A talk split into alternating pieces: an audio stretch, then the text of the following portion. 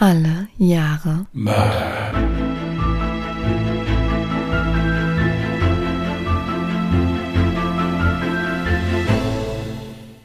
Herzlich willkommen zu Alle Jahre Mörder, der True Crime Podcast mit Christian, hallo. Und Jasmin. Hi. schönen Sonntag, ihr Lieben, grüße euch. Heute ist eine Mörder-Spezialfolge, ja. Nämlich die 111. Ja, Schnapszahl. Genau. So viel zu dem Spezial, fangen wir mit dem normalen an. Nein. Wir haben heute für euch zur Feier des Tages, weil Jasmin ja so auf Schnapszahlen steht, haben wir nicht nur einen Fall, sondern im Prinzip sogar ja eineinhalb.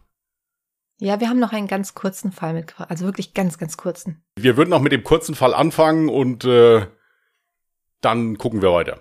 Jasmin liest beide Fälle heute vor, weil da kann die sich bei dem kurzen Fall ein bisschen warm lesen, auch gerade schon, ja, weil der, bei dem anderen hat es wie immer geschafft, sich nicht so kurz zu fassen. Also insofern machen wir erstmal den kurzen, dass ihr auch so langsam mal reinkommt. Genau.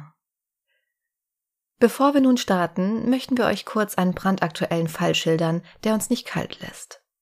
Im August 2020 unterhielten sich Jasmin S. und Christian Z., die Namen wurden von der Redaktion nicht geändert, darüber, dass sie zum Einschlafen gerne einer speziellen Tätigkeit frönen. Sie waren sich schnell einig, dass diese Tätigkeit ihre bevorzugte Einschlafhilfe sei. Nach einiger Zeit wuchs in ihnen die anfänglich eher absurde Idee, selbst in diesem Metier tätig zu werden. Nach einer Nacht mit Brainstorming standen Name und Konzept für die Taten fest. Die Tatsache, dass sie auf diesem Gebiet bislang noch keine Erfahrung sammeln konnten, machte die Sache nicht gerade leichter. Am 2. September 2020 begingen sie ihre erste Tat und waren sehr stolz darauf, sich am 24. Juli 2022 schon hundertfache Wiederholungstäter nennen zu können. Genau um diese Zeit kontaktierte sie ein Ermittler aus Österreich, dem ihre Taten zu Ohren gekommen waren. Nachdem Jasmin S. und Christian Z. einige Tage darüber nachgedacht hatten, waren sie sich einig, mit dem Ermittler zu kooperieren und legten ein vollständiges Geständnis ab. Der Ermittler, der eigentlich hauptberuflich Verleger ist, fällte nach Durchsicht der Akten ein positives Urteil und somit erscheint am 15.11.2022 unser erstes Alle Jahre Mörderbuch als Taschenbuch, Hardcover und E-Book. Das Ganze ohne Gerichtsverhandlung. Der Hammer. Ich frage mich gerade, ab welchem Zeitpunkt unsere Zuhörer und Zuhörerinnen gecheckt haben, dass es sich dabei um uns handelt und dass es dabei um unseren Podcast geht. Dass es sich dabei im Prinzip um schamlose Werbung handelt. Ja, nein, ähm, Ja, aber es ist Eigenwerbung, das passt. ja eben, eben, sag ich ja. Nein, also was sollen wir sagen? Wir sind wirklich äh, angeschrieben worden, beziehungsweise kontaktiert worden, gefragt worden, ob wir nicht Lust hätten, unsere Skripte aufarbeiten zu lassen und die in ein Buch zu formen, im Prinzip. Ja, dann haben wir da wirklich mal einen Moment drüber nachgedacht und eigentlich ist es echt so, dass die Skripte eigentlich viel zu schade sind, um die da dann auf einer Festplatte zu speichern und sie dann da liegen zu lassen einfach. Und deswegen haben wir das gemacht. Genau. Wir sind sehr, sehr, sehr stolz auf unsere Arbeit und freuen uns wahnsinnig, wenn das Buch bald erscheint. Und vielleicht noch vorab die Information, in dem Buch befinden sich insgesamt 21 Fälle. 20 unserer, ja, eigentlich fast schon spannendsten Kriminalfälle und einen unveröffentlichten Exklusivfall. Ja.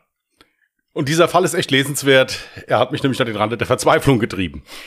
ähm, muss, muss man mal so sagen, wie es ist. Nein, also ist wirklich lesenswert. Ich habe lang gesucht, um was zu finden, wo man auch ein bisschen was Ausführliches schreiben kann. Also, wenn ihr Lust habt, kauft es euch gerne, guckt es euch gerne an. Wir haben Wert drauf gelegt, dass es als E-Book ist für die Neuzeit, aber ich bin ja, wie gesagt, ein Oldschooler und Jasmin da, was, was Bücher angeht, teilweise auch so ein bisschen. Also wir hätten natürlich auch gerne ein richtiges Buch, was man anfassen kann und sich irgendwo hinstellen kann oder irgendwie sowas.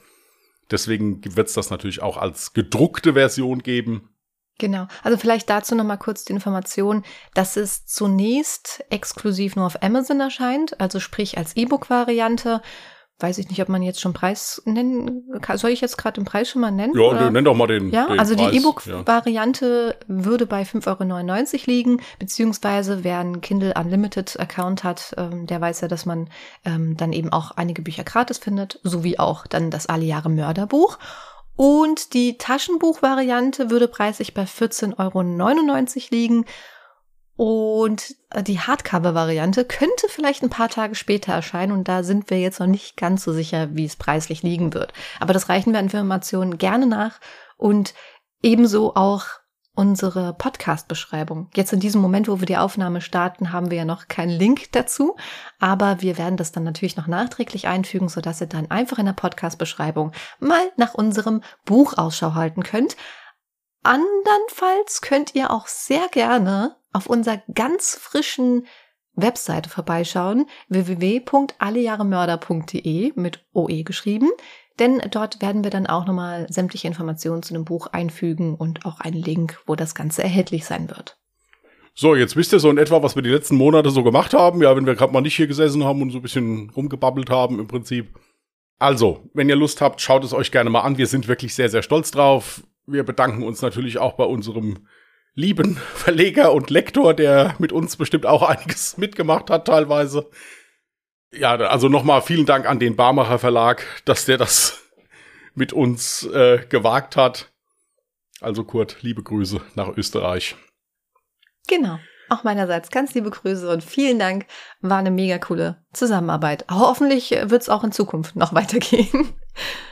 Gut, also wir würden uns freuen, wenn ihr noch kein Weihnachtsgeschenk für eure Lieben habt. Das wäre die Möglichkeit, ja, da gleich mal zehn Stück zu bestellen und den Leuten das also dann mehr oder weniger ich hätte fast gesagt, den Kopf zu werfen. Das würde ich jetzt vielleicht nicht machen, aber wenn ihr Lust habt, wie gesagt, schaut es euch gerne mal an. Wir sind, wie gesagt, sehr stolz drauf. Steckt viel Arbeit drin und auch viel Emotion. Also, wenn ihr Lust habt, schaut es euch gerne mal an. Ja. Und vielleicht noch kurz die Vorab-Info, warum das Ganze im Moment nur exklusiv auf Amazon erscheint. Das hat unter anderem auch damit zu tun, dass das Taschenbuch und die Hardcover-Variante zunächst nur on demand verfügbar ist. Also sprich, wenn man das Buch bestellt, wird es dann halt erst produziert. Das hat halt den Vorteil, dass man bei sowas dann beispielsweise nicht in Vorkasse gehen muss und vorproduzieren muss. Das würden wir dann machen, wenn unser erster Bestseller rausgekommen ist. Gut, ich habe heute, wie du eben schon bei der Einleitung gesagt hast, einen ziemlich langen Fall mitgebracht, also mal wieder einer meiner längeren Fälle. Und wenn du möchtest, dann würde ich jetzt direkt starten und loslegen. Ja, dann kommen wir jetzt mal wieder runter, sind jetzt nicht mehr so aufgeregt aufgrund von Büchern oder so. Und dann legt Jasmin jetzt los und ich lausche wie immer ergriffen. Dazu dann zunächst erstmal eine Triggerwarnung. In meinem heutigen Fall geht es unter anderem um Depression, selbstverletzendes Verhalten und Suizid. Bianca Michelle Devins wird am 2. Oktober 2001 in Utica, New York geboren. Ihre Mutter Kimberly ist zunächst schockiert, als sie von ihrer Schwangerschaft erfährt. Immerhin ist sie mit 17 Jahren noch viel zu jung, um Mutter zu werden und erst seit wenigen Monaten mit ihrem Freund Mike zusammen. Dennoch beschließt sie, dass eine Abtreibung für sie nicht in Frage kommt. Zwei Jahre später bekommt sie sogar eine weitere Tochter, Olivia. Sie versucht ihr Bestes, um ihren beiden Töchtern ein schönes Leben zu bescheren. Leicht wird diese Zeit für Kimberly jedoch nicht, denn ihr Freund Mike wird immer aggressiver und gewalttätiger. Es kommt sogar so weit, dass sie ihn in den folgenden Jahren insgesamt zehnmal wegen häuslicher Gewalt anzeigt. Doch damit endet der emotionale Missbrauch, der sich nun auch gegen die zwei Töchter richtet, nicht. Je älter Bianca wird, desto mehr lässt Mike nun auch die Wut an ihr aus. Das führt dazu, dass Bianca in dieser Zeit starke psychische Probleme entwickelt. Im Alter von neun Jahren schickt ihre Mutter sie zum ersten Mal zur Therapie, der sie unter starken Verlust und Trennungsängsten leidet. Diese Angst war so stark ausgeprägt, dass Bianca nicht mal mehr zur Schule will, da sie Angst hat, von ihrer Mutter getrennt zu werden. In der Schule isoliert sie sich immer mehr und wird zunehmend verschlossener. Doch die Therapie bringt leider keinen Erfolg. Die Therapeuten nehmen ihre Ängste entweder nicht ernst oder können ihr nicht helfen. 2010 trennen sich Biancas Eltern zum ersten Mal. Allerdings nicht endgültig. Bis 2015 herrscht immer wieder emotionaler Stress und Gewalt in der Familie, bis Mike schließlich selbst die Familie verlässt. Bianca ist einerseits darüber erleichtert, dass wieder Ruhe in der Familie einkehrt, andererseits fühlt sie sich aber von ihm verlassen. Von dem einst so extrovertierten Mädchen, das sehr beliebt in der Schule war, ist nicht mehr viel übrig geblieben. Bianca zieht sich immer mehr zurück in ihre eigene Welt und entwickelt Anzeichen von Depression. In der neunten Klasse muss sie dann die Schule wechseln, da ihre Mutter sich eine private Schule nicht mehr leisten kann. In der öffentlichen Schule fühlt sie sich als die Neue verloren und hat kaum noch soziale Kontakte. Sie findet nun Zuflucht in Online-Communities und verbringt immer mehr Zeit auf Social-Media-Plattformen wie 4chan, Instagram, Facebook und Twitter. Dort kann sie so sein, wie sie ist, ohne verurteilt zu werden. Sie fühlt sich zum ersten Mal verstanden und teilt dort immer wieder ihre Gedanken. Auch ihr äußerliches Erscheinungsbild ändert sich in dieser Zeit sehr stark. Sie stylt sich sehr auffällig und färbt ihre dunklen Haare blond und pink. Sie macht sich online einen Namen als E-Girl und postet immer wieder melancholische Sprüche und düstere Fotos. Ihre wenigen sozialen Kontakte merken in dieser Zeit immer mehr, dass mit ihr irgendwas nicht stimmt. Einerseits ist sie sehr hilfsbereit und gutherzig, andererseits wird sie aber auch immer unberechenbarer und leicht exzentrisch. Sie fängt sogar an, sich Lügen über ihr Leben auszudenken, wie dass sie Jüdin sei oder eine Autismus-Spektrum-Störung habe. Es gibt jedoch einen Jungen, der sie versteht. Derek Ward. Auch er hat ein chaotisches Familienleben und sieht in Bianca die beste Therapeutin, die er jemals hatte. Er kann mit ihr über alles reden und er weiß es sehr zu schätzen, dass sie ihn versteht. Die beiden führen sogar bald eine Beziehung und fühlen sich zusammen weniger verloren. Doch mit der Zeit wird sie immer paranoider und streitet sich immer wieder mit ihm, sobald er auch nur ein anderes Mädchen anspricht. Schließlich trennt sie sich abrupt von ihm und schwänzt wochenlang die Schule ohne eine weitere Erklärung. Ihre Mutter Kimberly macht sich große Sorgen und versucht ihr weiterhin zu helfen. Sie sucht erneut eine Therapeutin für Bianca. Diese diagnostiziert schließlich eine posttraumatische Belastungsstörung, die durch laute Geräusche oder Schreien ausgelöst wird.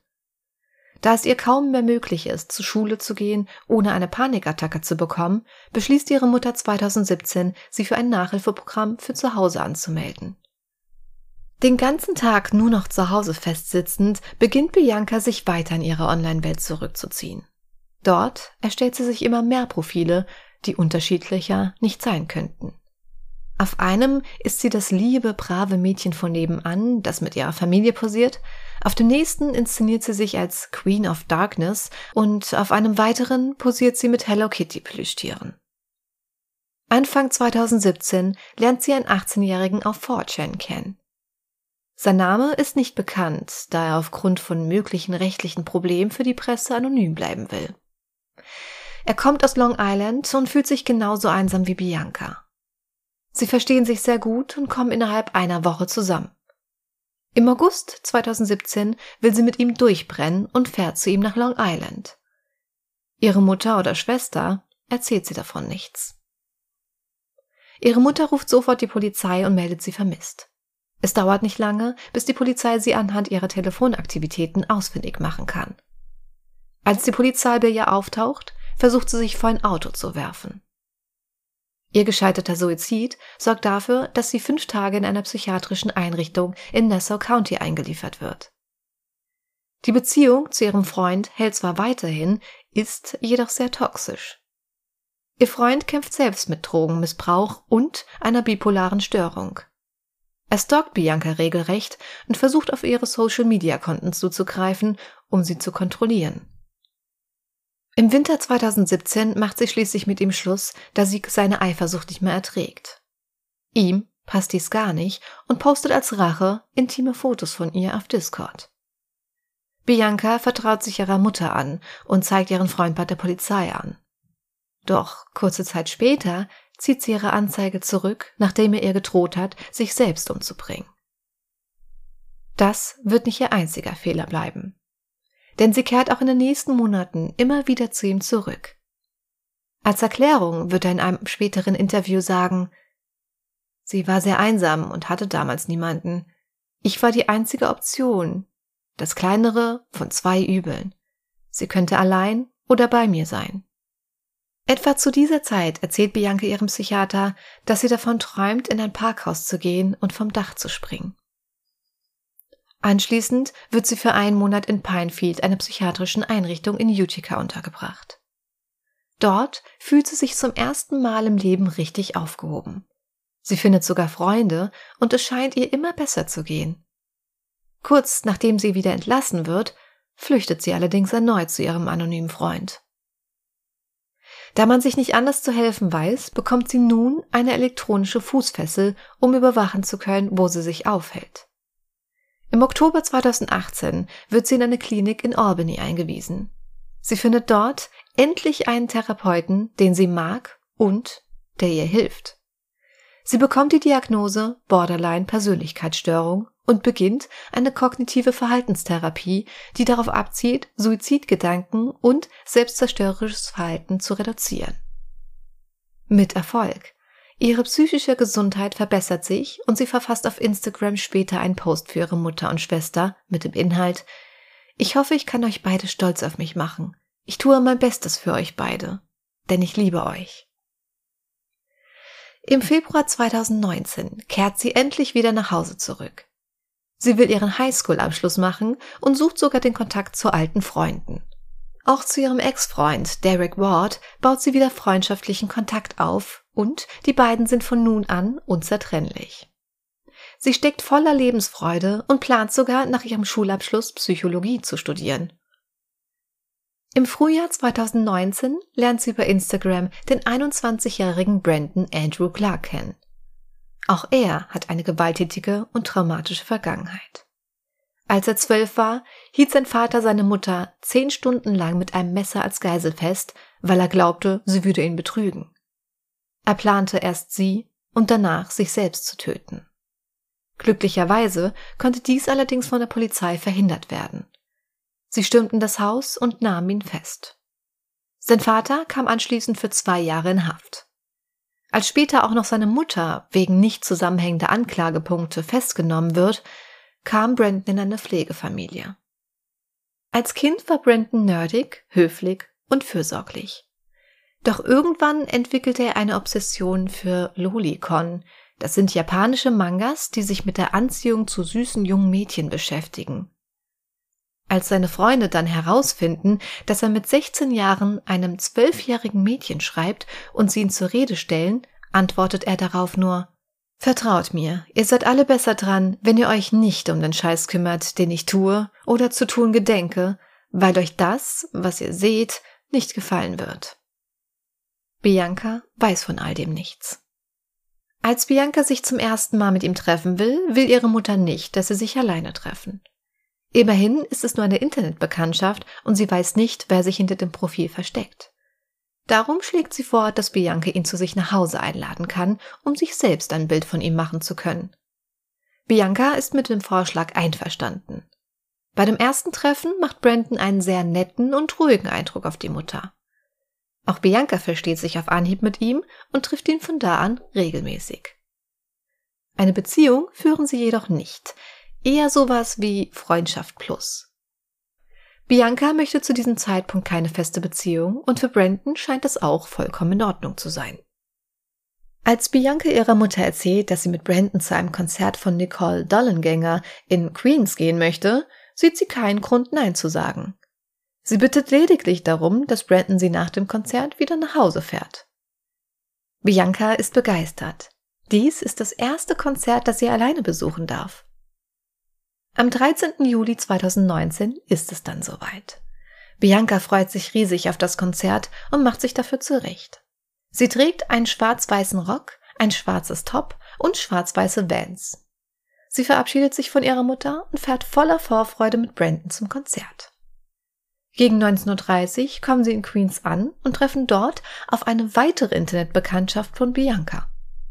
Er nennt sich auf den sozialen Medien Oipu es ist das erste Mal, dass Bianca ihn sieht und ist sofort begeistert von ihm. Einer Freundin schreibt sie am selben Abend noch über Discord. Er riecht so gut, lol. Er ist perfekt. Ich bin verliebt. Während des Konzerts kommt es zwischen den beiden sogar zu einem Kuss. Brandon sieht dies offensichtlich, lässt es allerdings noch unkommentiert. Gegen 22.30 Uhr schreibt Bianca ihrer Mutter, dass das Konzert jetzt vorbei sei und sie nach Hause fahren würden. Das ist die letzte Nachricht, die Kimberly von ihrer Tochter erhalten wird. Denn anders als geplant fährt sie nicht direkt nach Hause. Die beiden entscheiden, circa eineinhalb Kilometer von ihrer Heimat entfernt, in einer Parkbucht zu halten. Nachdem sie intim miteinander waren, ist Bianca auf der umgeklappten Rückbank eingeschlafen. Brandon ist allerdings noch wach und hat ganz andere Pläne mit Bianca. Er befestigt eine Kamera an der Lüftung zwischen den beiden Vordersitzen, drückt auf Aufnahme und holt ein Messer hervor, das er zunächst noch in der rechten Seite des Wagens versteckt. Gegen sechs Uhr morgens weckt er Bianca und sagt ihr, dass er sehen konnte, wie sie Oipu auf dem Konzert geküsst hat.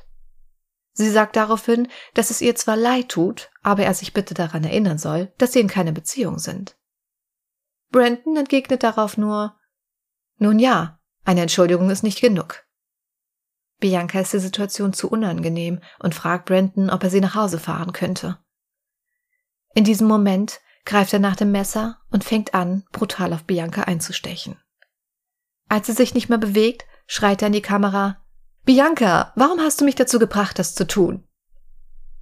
Als Bianca schließlich regungslos und vollkommen blutüberströmt vor ihm liegt, macht er ein Foto von ihrer schrecklich zugerichteten Leiche und postet dieses auf Discord mit dem Text Tut mir leid, Ficker, ihr müsst euch jemand anderen zum Vergöttern suchen.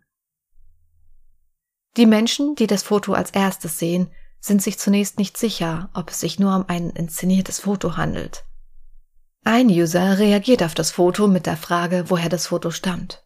Brandon antwortet darauf noch, das ist mein verdammtes Auto. Ich habe es Bianca gezeigt, du Vollidiot.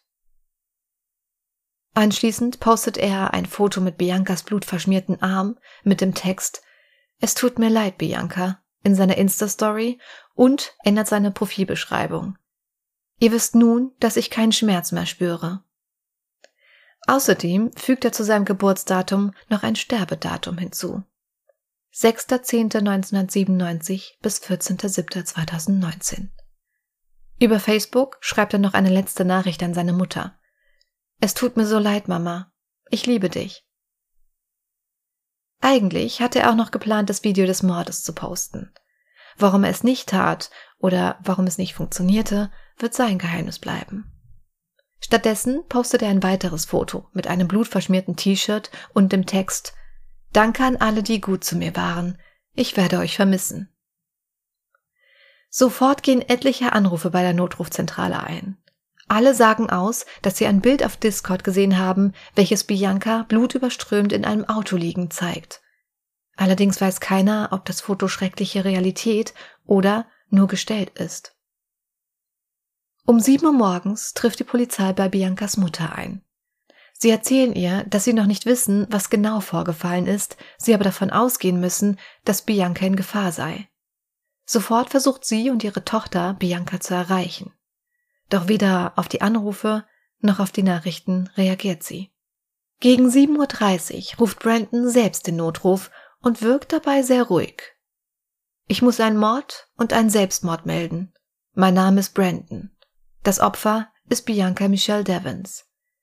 Ich werde nicht lange am Telefon bleiben, weil ich noch den Selbstmordteil des Mord-Selbstmordplans erledigen muss.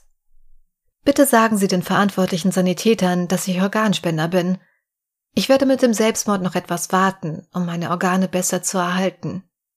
Ich werde nicht mit Ihnen in der Leitung bleiben. Ich werde tot am Boden liegen, wenn die Beamten eintreffen. Bevor er auflegt, verrät er dem Polizisten noch seinen ungefähren Standort.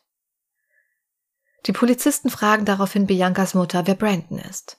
Sie geben an, dass er ihre Tochter wohl verletzt haben könnte und er suizidal wäre. Kimberly ist damit allerdings völlig überfordert und kann sich das beim besten Willen nicht vorstellen. Sie versucht sich einzureden, dass es sich um ein Missverständnis handelt. Alles andere ergibt für sie gar keinen Sinn. Als der erste Polizist am Tatort eintrifft, nimmt er schon aus der Ferne laute Musik wahr. Es ist der Song Test Drive, den Brandon über aufgestellte Lautsprecher in Endlosschleife spielen lässt. In dem Song geht es um eine Person, die mehr in eine Beziehung hinein investiert als die andere. Brandon wählte diesen Song also bewusst aus. Ein paar Meter weiter wütet ein kleines Feuer, in dem er versucht hatte, seinen Laptop und seine Festplatte zu zerstören. Außerdem sieht er, dass etwas mit Sprühfarbe auf dem Boden geschrieben steht.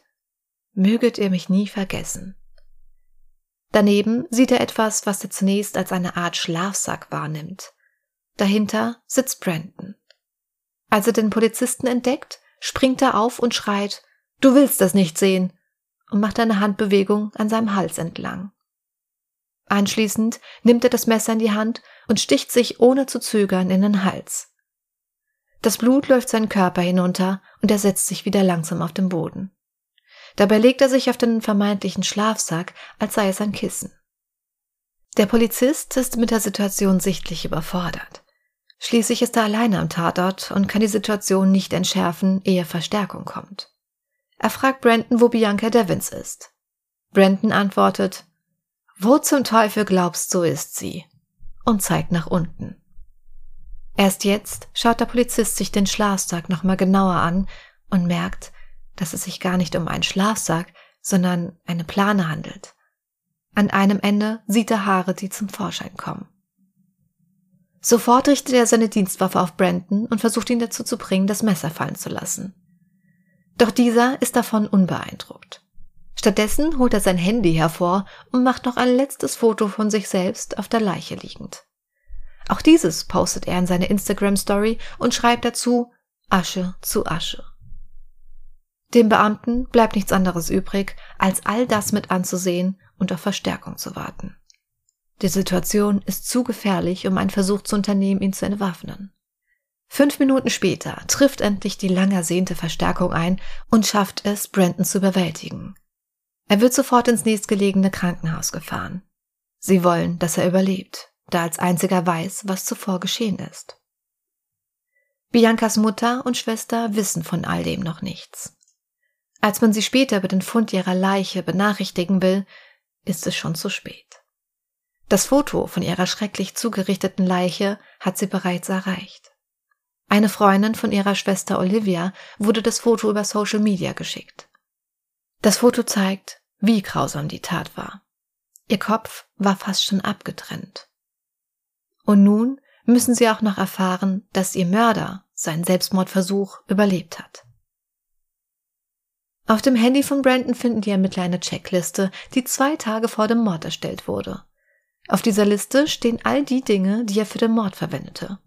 Sogar die Lautsprecher, die er am Tatort aufstellte.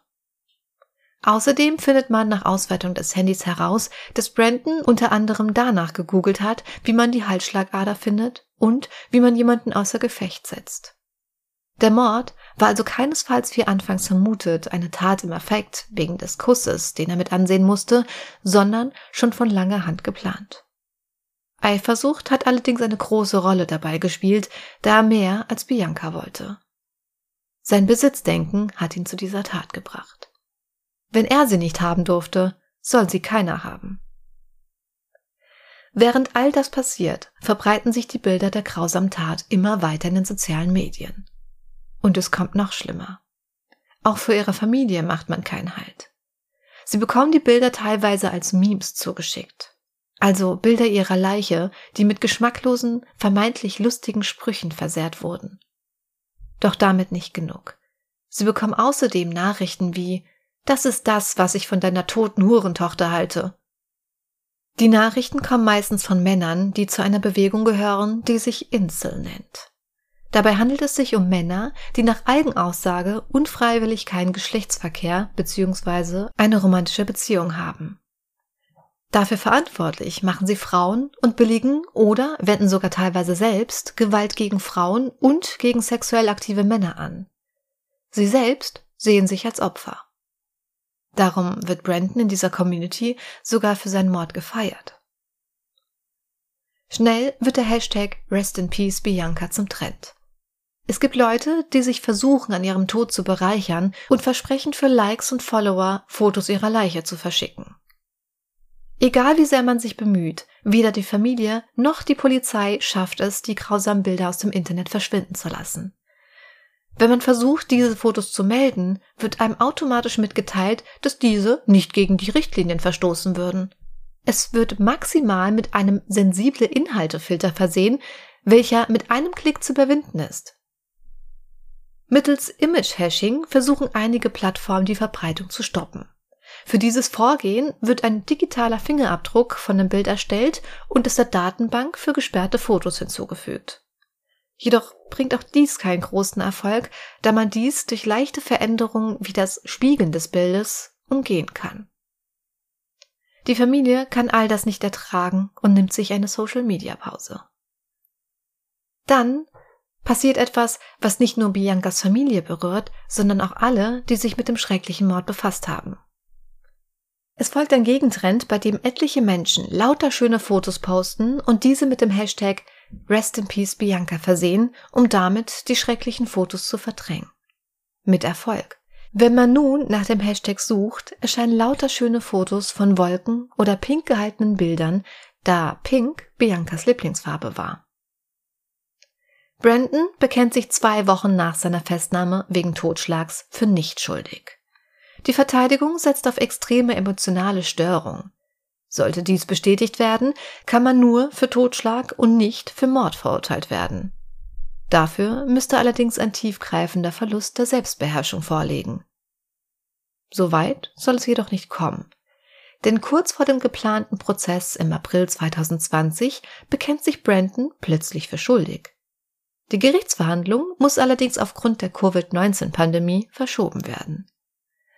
Am 2. Juni 2020 reicht er erneut einen Antrag ein, sein Schuldbekenntnis zurückziehen zu dürfen und behauptet nun, dass sein Verteidiger ihn nicht richtig informiert habe.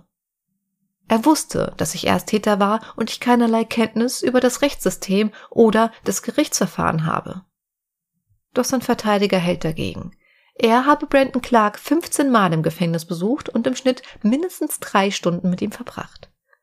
Brandon Clark habe auf schuldig plädieren wollen, obwohl er ihm davon abgeraten habe. Der Richter lehnt Clarks Antrag schließlich ab. Am 16. März 2021 wird Brandon Andrew Clark zu 25 Jahren Haft bis lebenslänglich verurteilt. Kurz bevor das Strafmaß verkündet wird, äußert sich Brandon noch einmal selbst. Ich hasse mich für das, was ich getan habe. Es tut mir so leid, was ich euch angetan habe. Mir tut es so leid, was ich Bianca angetan habe. Ich wünschte, ich könnte mich entschuldigen. Ich wünschte, ich könnte mich bei ihr entschuldigen. Aber das kann ich nicht. Ihre Familie lassen diese Worte allerdings kalt. Sie kaufen ihm seine Entschuldigung nicht ab. Im Juli 2021 reicht Kimberly Devons Klage gegen die zuständige Staatsanwaltschaft in Oneida County ein. Diese soll das Video vom Mord an ihrer Tochter und ein Sexvideo an die Presse weitergegeben haben, um die Gunst der Medien zu gewinnen, nachdem die NBC-Sendung Dateline dieselbe Staatsanwaltschaft in einem anderen Bericht negativ darstellte. Die Klage läuft bis heute noch. Die Familie kämpft außerdem bis heute dafür, ein neues Gesetz durchzubekommen. Biancas Law. Dieser Gesetzesentwurf soll dafür sorgen, dass Social-Media-Unternehmen mit mehr als 10 Millionen US-Dollar Umsatz im Jahr und über 100.000 Nutzern im Monat für die Verbreitung solcher Inhalte in Zukunft zur Rechenschaft gezogen werden können. Okay. Heftiger Fall. Ich selbst habe noch nie davon gehört. Ist also irgendwie komplett an mir vorbeigegangen. Aber heftig. An mir ist der Fall tatsächlich auch vorbeigegangen. Es ist ja gar nicht so lange her. Man hätte es ja eigentlich in den Medien mitverfolgen müssen. Ich bin tatsächlich selber durch Social Media per Zufall auf den Fall gestoßen, als ich eines Nachts mal wieder durch TikTok gescrollt habe und mir ein Kurzvideo zu dem Fall vorgeschlagen wurde. Ja, das Problem ist, was heißt das Problem? Die Tatsache ist halt wieder, dass hier wieder alles zusammenkommt. So die Klassiker zerrüttetes Elternhaus. Dann, äh, wenn ich allein schon gelesen habe, diese diversen psychologischen Diagnosen, die da gestellt wurden, ja, vom posttraumatischen Belastungssyndrom über Borderline, ja, bis hin zu Verlustängsten. Ja, und dann ist es halt auch wieder so gewesen, dass sich dann da auch wieder Menschen zusammengefunden haben, die alle unter denselben schweren emotionalen Problemen gelitten haben. Ist halt auch wieder so der Klassiker. Meinst du, das ist immer kritisch oder meinst du, das kann tatsächlich auch dazu beitragen, dass man sich gegenseitig helfen kann, weil man sich besser verstanden fühlt? Ich denke, man kann sich durchaus in einem gewissen Maße vielleicht gegenseitig helfen. Hauptsächlich ist mehr Verständnis für den anderen da. Aber wenn es dann daran geht, eine Sache zu bewältigen, bin ich der Meinung, dass man dafür professionelle Hilfe braucht. Das ist absolut richtig, ja. Aber die hatte sie ja auch eigentlich. Ja, ja natürlich, ja na, natürlich. Es ist halt das Problem, hattest du ja auch zwischendurch gesagt, dass diese Verbindungen ja auch nicht nur positiv waren. Es waren ja auch häufig dann Eifersucht dabei und äh, auch Streit und da wurde sich getrennt, dann wird sich aber wieder zusammengefunden. Das Problem ist ja, dass es nach wie vor zwei Menschen sind, die ganz schlimme Sachen erlebt haben und da halt auch seelisch, verständlicherweise natürlich, enorm angegriffen sind. Und ich denke, du kommst halt irgendwann an einen Punkt, wo du sagst, okay, hier muss jetzt professionell geholfen werden. Teilweise vielleicht sogar an den Punkt, wo man sagt, okay, ihr zwei, ihr versteht euch zwar gut, ihr tut euch aber im Moment nicht gut, weil ihr euch, weil ihr vielleicht auch beide eine sehr kurze Zündschnur habt, was gewisse Sachen angeht. Du hast ja auch von diesen Trigger-Sachen, also dass sie nicht, wenn, wenn, wenn, wenn Geschrei war, dass sie dann getriggert war oder bei großen Menschenmassen, das war ja so, dass die gar nicht mehr in die Schule gehen konnte, zwischenzeitlich. Ich denke, es, es ist häufig das Problem, dass dann solche Menschen sich zusammenfinden und sich versuchen, da gegenseitig zu therapieren, aber halt logischerweise irgendwann an ihre Grenzen stoßen. Streng genommen hätten die beide zusammen zum gleichen Therapeuten gemusst. Wenn man es so nimmt. Dann hätte man sich gegenseitig da vielleicht wirklich stützen können. Das ist ja so. Wenn zwei Menschen dasselbe Leid haben, du hast ein ganz anderes Verständnis für jemanden, wenn du selbst auch das Problem hast. Jetzt nicht nur psychisch, sondern generell. Bianca ging es ja gegen Schluss hin, ging es ja mittlerweile richtig gut. Sie ähm, konnte mit ihren psychischen Belastungen umgehen und damit arbeiten und hat ja auch tatsächlich die Lebensfreude wiedergefunden. Das Problem war hier ganz klar, dass eben Brandon Clark sich nicht behandeln ließ. Aber es hat auch keiner gesagt, hier, irgendwas stimmt mit dir nicht, lass dich mal behandeln. Das ist halt genau das Ding. Und damit hat ehrlich gesagt auch keiner gerechnet. Also deswegen, ich habe es ja auch so erzählt, die Mutter hat es halt im ersten Moment so gar nicht geglaubt. Erst im Nachhinein wurde ihr so bewusst so, stimmt, da war etwas schon irgendwie merkwürdig. Beispielsweise, die haben sich ja regelmäßig getroffen, hat er immer von ihr als seine Freundin gesprochen. Ja, da greift halt auch wieder der schöne Spruch, man guckt den Leuten nur vor den Kopf und nicht dahinter.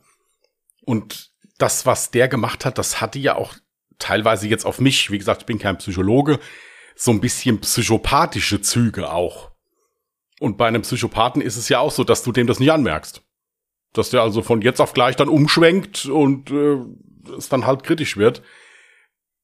Also auf jeden Fall total heftig. Auch die Inszenierung dann dieser ganzen Tat, ja, äh, der hat das ja, ja richtig arrangiert, wenn man es so nimmt. Auch mit seinem Selbstmord dann zum Schluss. Das ist ja eigentlich wie in einem schlechten Film, wenn man es jetzt mal so nimmt. Äh, und dann halt auch dieser, ja, dieser Hass und diese Verzweiflung, die da durchkommt, auch im Prinzip, dass er also das dann da postet und, äh, und, und dann noch der Mutter schreibt, ja, und so. Also also da war tatsächlich von Anfang bis Ende im Prinzip ja alles so durchgeplant und komplett inszeniert, wie ich auch schon sagte. Es hat vom Songtext, also vom Song, von der Songauswahl her bis hin zu mm, möget ihr mich nicht vergessen, ne, dieser Schriftzug, der mit Sprühfarbe auf dem Boden geschrieben wurde. Da haben die Ermittler auch wesentlich später noch festgestellt, dass das ein anscheinend, also jetzt nicht nur so ein Abschiedszitat sein sollte, sondern auch ein Zitat aus einem japanischen Anime sein könnte. Und zwar von ihrem Lieblingsanime. Ähm, ich glaube, das ist Punpun oder Gute Nacht Punpun. Und das ist im Prinzip sowas wie so eine hochdramatische Romeo und Julia Geschichte. Und das war der ihr Lieblingsanime oder Comic halt eben dementsprechend. Deswegen wählte er zum Beispiel auch genau diesen Satz. Ja, was ich mindestens genauso schockierend finde, ist dann halt auch das Verhalten der Menschen, dass dann da Bilder von der Leiche an die Eltern geschickt werden oder an die Familie geschickt werden mit irgendwelchen fürchterlichen Kommentaren dabei. Da frage ich mich auch immer, also was, wie, wie selig kaputt muss ich sein, dass ich sowas mache? Ja, also das ist mir, das ist mir echt unbegreiflich. Das ja. ist das Allerschlimmste an dem Fall. Ich meine, man hat schon all das ertragen und an Informationen bekommen und dann liest man auch noch, wie schrecklich, wie, wie viele Menschen es da draußen gibt, die einfach so schrecklich sind. Unter anderem hat es ja auch überhaupt nichts gebracht, so eine Social Media Pause einzulegen, weil es sogar zur Situation gekommen ist, das ist unvorstellbar. Die Mutter war einkaufen und jemand hat versucht, im Supermarkt via Airdrop ihr dieses Foto zuzuschicken. Wie zum Teufel kann man so krank im Kopf sein? Meistens ist es ja so, dass die Leute sich hinter einem anonymen Benutzernamen verstecken, ja, und sich dann halt auch mehr trauen und einfach kranke Sachen machen. Aber dass man dann vor Ort auch gar keinen Skrupel hat, so etwas zu tun, das ist für mich einfach unerklärlich. Ja, also wie gesagt, mir fehlen da auch die Worte. Mir fehlen generell immer die Worte, was es ist, wenn das Internet an irgendwelchen Sachen beteiligt ist. Aber sowas kann ich nicht verstehen. Das ist, also das ist mir unbegreiflich, wie ich, wie ich menschlich, also wie kaputt muss mein Leben sein oder meine Persönlichkeit sein, dass ich mich an sowas ergötzen kann. Ja, also das ist wirklich, äh, nee, also das sind echt Leute, denen kannst du echt äh, ungefragt mal so einen Sack Schrauben vor den Kopf hauen. Also das ist, äh, das ist mir echt unbegreiflich sowas. Ich kann mich da wirklich fürchterlich drüber aufregen über sowas, dass da Menschen, die sowieso schon äh, unsagbares Leid haben, dass die da noch geächtet werden im Internet und mehr oder weniger gestalkt und verfolgt werden. Also das ist, und du hast ja gar keine Chance, wie du schon gesagt hast, dieser Sache zu entgehen.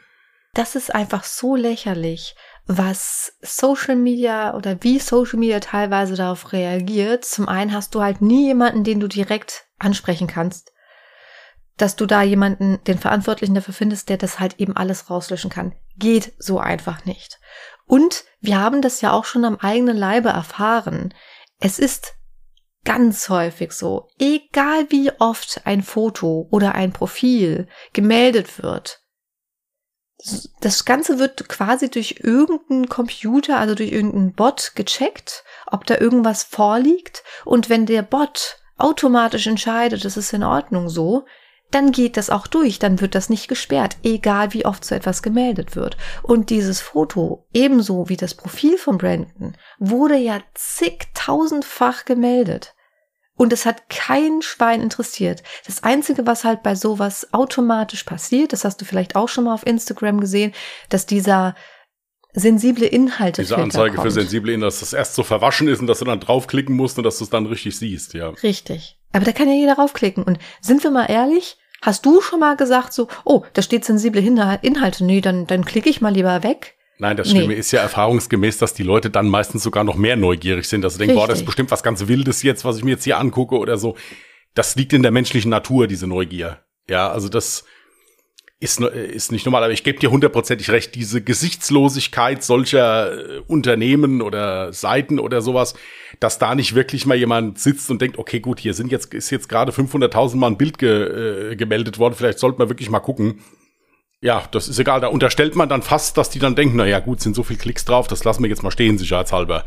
So nach dem Motto, ist ich wirklich. Ich weiß noch nicht mal, ob es jetzt das ist, sondern ob es sie nicht einfach schert, weil sie auch gar nicht die Kapazitäten oder die so dafür haben, sagen wir mal, also ich hoffe so sehr, dass dieser, äh, dieses, dieser Gesetzesentwurf, ja, Biancas Law, durchkommt. Denn wenn es um Geld geht und sie da zur Rechenschaft gezogen werden können oder um die Existenz geht, dann wird man ja hellhörig. Dann versucht man etwas daran zu ändern. Denn dann würde vielleicht eine Seite wie Instagram, ich habe die jetzt ein paar Mal als Beispiel genannt, weil in dem Fall war es halt wirklich sehr ähm, schlimm auf Instagram, dass dort die Inhalte geteilt wurden und tatsächlich auch Twitter.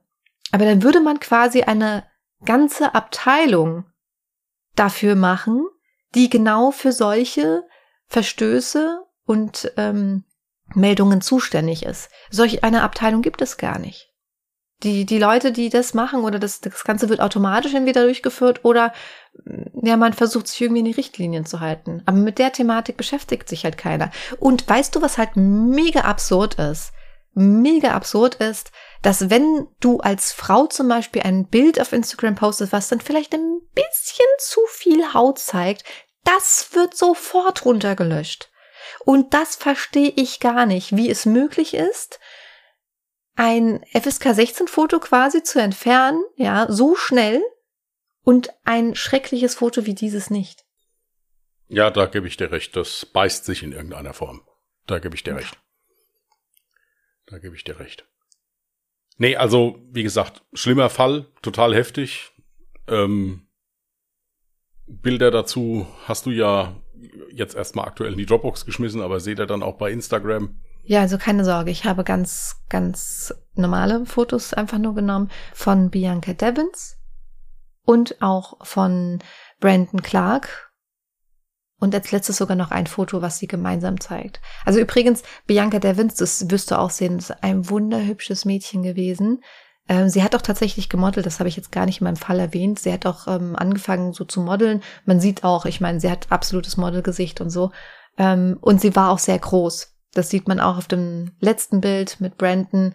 Ähm, interessanterweise finde ich jetzt, dass man auf dem letzten Bild, wo sie gemeinsam drauf zu sehen sind, sieht er so gar nicht aus wie auf dem zweiten Bild. Also ihr müsst euch jetzt auf Instagram oder auf Twitter die Fotos angucken, um zu wissen, wovon ich spreche. Auf Instagram findet ihr uns unter alle Jahre Mörder mit OE geschrieben oder auf Twitter unter alle Jahre Morde.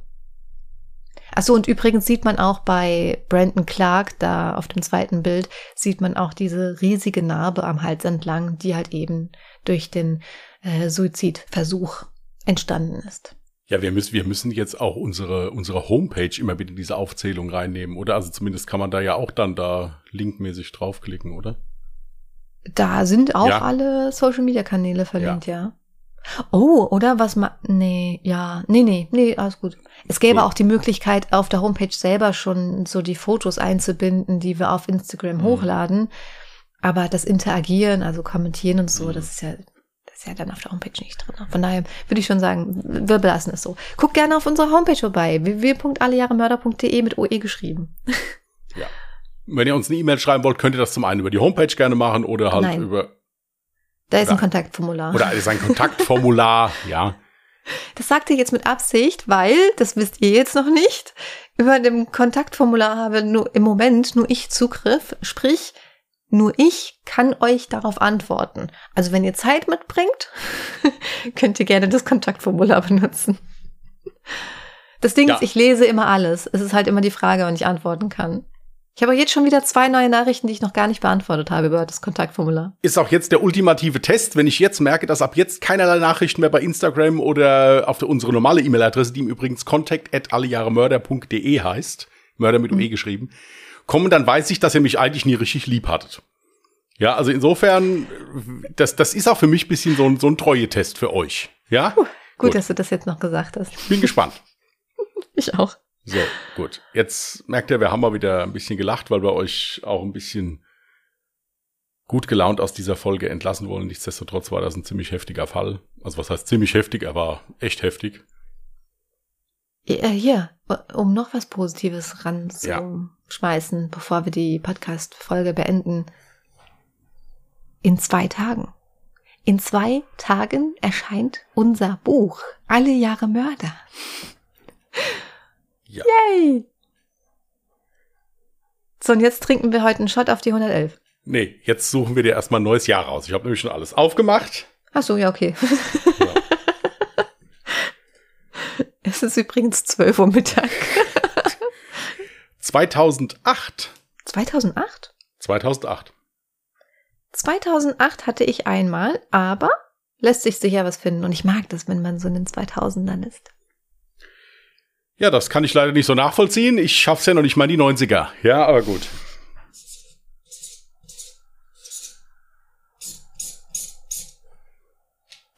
Gut. Ist notiert. Alles klar, ihr Lieben. Dann würde ich sagen, dann war's das für heute. War ein kleines bisschen länger die Folge, aber lag halt auch daran, dass wir anderthalb Fälle gemacht haben.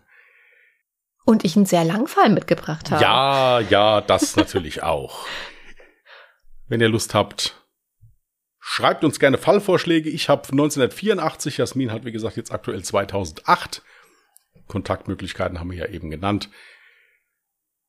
Wenn ihr noch mehr Lust habt, dann schaut euch am 15. mal unser Buch an. Wir würden uns wirklich sehr freuen. Auch natürlich über Feedback dazu. Und in diesem Sinne wünschen wir euch jetzt einen schönen Sonntag, einen ruhigen Wochenstart. Passt gut auf euch auf. Bis dahin und tschüss. Macht's gut. Bye.